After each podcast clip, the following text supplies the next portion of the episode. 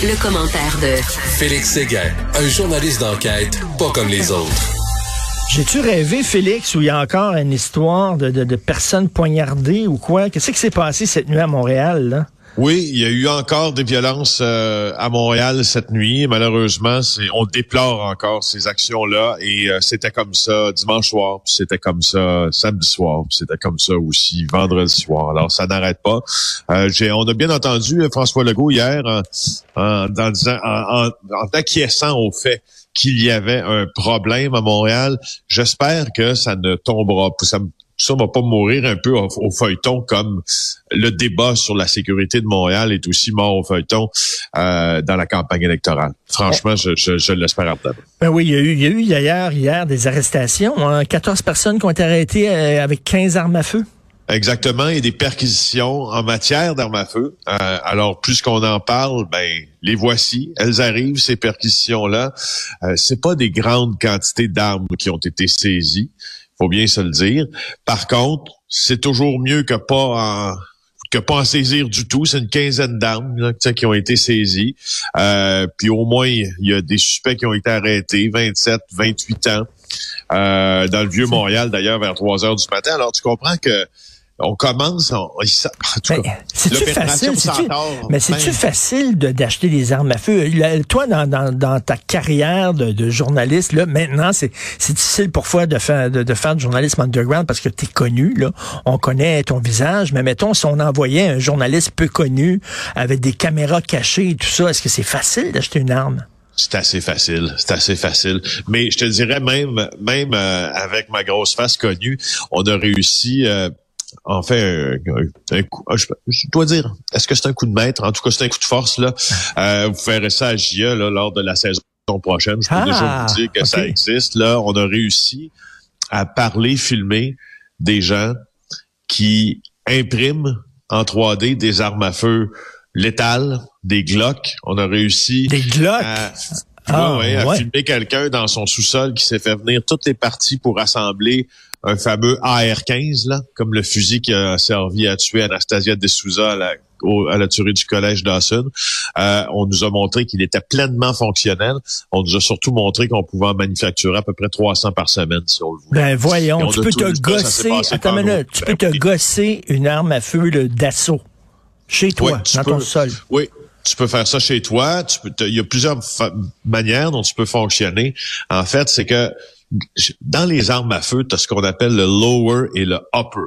Donc, la, partie inférieure de l'arme à feu et la partie supérieure. La partie inférieure est illégale à posséder si on n'a pas les permis pour, mais elle est illégale à manufacturer, manufacturer aussi.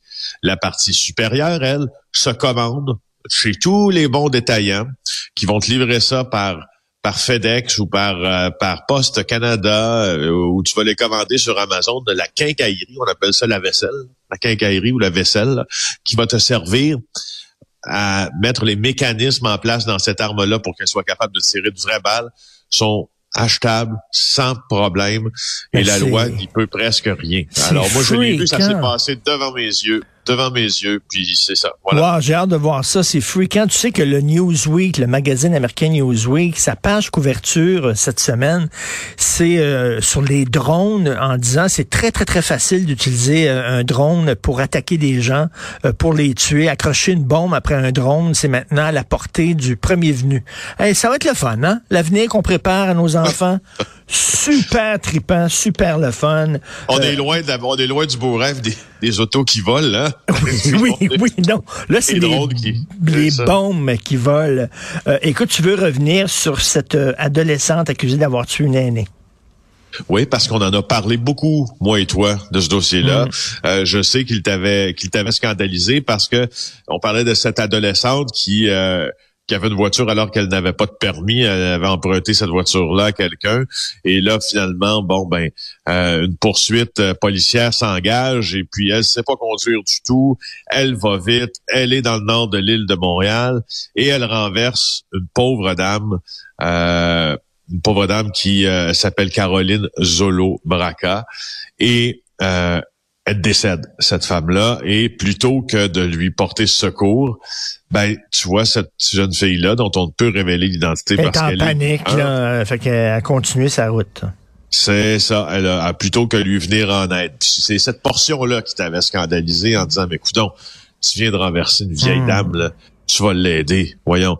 Ben là, tu vois, euh, elle vient d'écoper, elle, de la sentence la plus euh, la plus lourde qu'un tribunal pour mineurs peut imposer. Dans ces circonstances-là, le juge Jacques Roy a dit que cette jeune femme a pris une série de mauvaises décisions qui a coûté la vie à une piétonne qui faisait ses courses. Euh, je t'en parle parce que je t'en parle parce que je veux te parler des sentences justement pour les mineurs. parce, que, la jeune, il faut le dire, elle avait pas de permis. Non, non, c'est ça. Non, non, c'est exactement. Ben pas le droit de conduire. Ben non, pas le droit, pas le droit de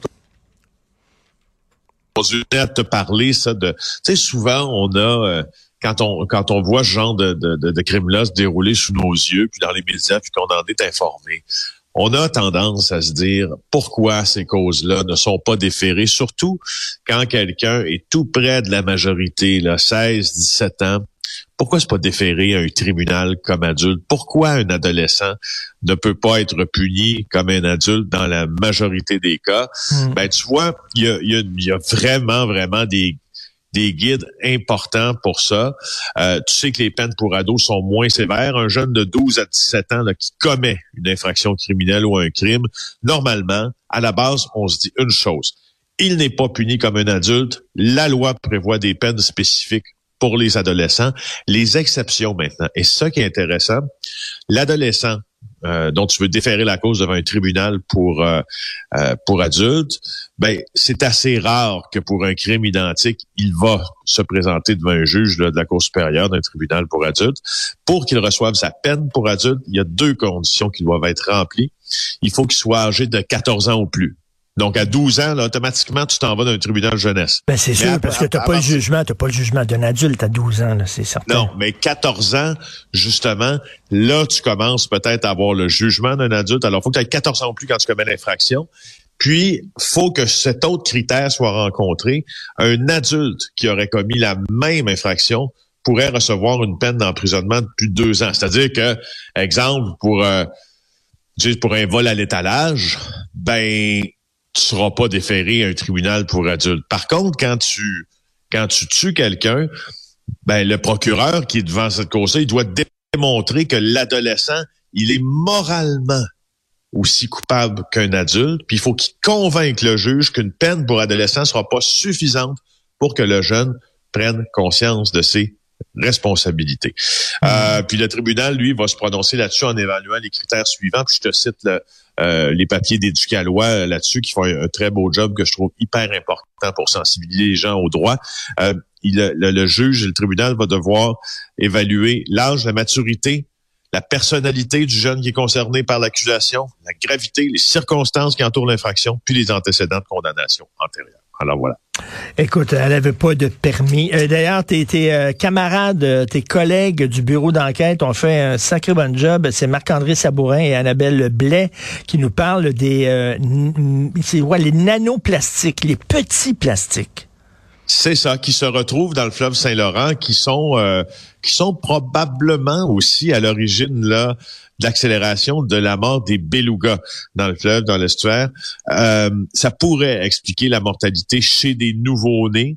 Euh, et c'est des produits chimiques, donc c'est nanoplastiques là, qui se qui se retrouvent dans dans certains plastiques qui pourraient expliquer cette hausse-là. Ça fait l'objet d'un grand reportage qui s'appelle Microplastique. C'est diffusé sur Vrai. Vous pouvez aller voir ça maintenant. Et on y expose les, les conséquences de la pollution par les microplastiques dans le Saint-Laurent et c'est un des cours d'eau et ça moi je ne le savais pas ben c'est-à-dire je savais parce que j'ai entendu mm. mes collègues en parler pendant des mois et des mois ça fait longtemps qu'ils travaillent là-dessus mais le Saint-Laurent est un des cours d'eau les plus contaminés au monde par les microplastiques Annabelle Blais Marc-André Sabourin du travail extrêmement rigoureux que je vous conseille. Et ça causerait la mort de Beluga qui avale ça puis euh, écoute j'ai pris j'ai j'ai pris une on a une tradition maintenant à la maison je regarde régulièrement c'est mon fils qui a demandé ça. On regarde des documentaires animaliers avec lui le soir, OK? Euh, tu sais, les documentaires faits par la BBC, là. Oui. Euh, écoute, c'est hallucinant. Mais les images maintenant, je veux dire, ah. c'est, c'est absolument incroyable dans le fond de l'eau, les animaux et tout ça. Tu sais que moi, je connais des caméramans qui ont travaillé sur des, des, euh, des documentaires et des émissions comme euh, Choix Nature et puis euh, des émissions de National Geographic, probablement. Ah, c'est des génies, ces caméramans-là. C'est extraordinaire. Oui, mais est-ce que tu savais qu'ils ont un des plus beaux jobs au monde quand même? D'abord, ils font le tour de la planète. Ça, c'est une des choses. Mais la seconde, c'est que euh, et l'un d'entre eux, qui est un Français qui, qui, qui était, ben, je pense, il est maintenant à TV5, mais me raconte, euh, non, à France 2, qui me racontait qu'à un moment donné, il a été payé pendant presque un mois pour attendre sa shot. Donc, hein? quand on dit attendre sa shot, là, c'est que t'es es caché, t'es dans lui, je pense qu'il était dans la savane euh, africaine, puis il attendait sa shot. Puis tant, tant qu'on l'aura pas. Puis il y en a eu quelques-unes. Je me rappelle pas quel animal il filmait, mais c'était pas la perfection. Et puis, ça a pris 30 jours à attendre pour faire la shot. 30 jours devant un trou, là. T'attends que le lapin, que le lapin sorte du trou, là. T'es là pendant 30 jours, payé, là, avec ta caméra. T'attends le maudit lapin. T'attends le lapin. Mais c'est pour ça qu'ils ont des shots, des plans extraordinaires dans ces documentaires-là. T'es là, tu dis, comment, comment ils ont pu faire ça? Mais effectivement, ils ont payé le gars pendant un mois. Eh ben, ben ce sera le fun à GA, hein? T'es payé pendant un mois rien que pour un plan. Pas sûr que ça passe la rampe, ça. Merci beaucoup, Félix. on se reparlera bientôt. Euh, je me demandais pourquoi tu étais allé en Floride. Là, j'ai vu les publicités de ton nouveau ben reportage qui va être présenté vendredi. On s'en reparlera cette semaine. Salut. Ça marche. OK, bye. Bye.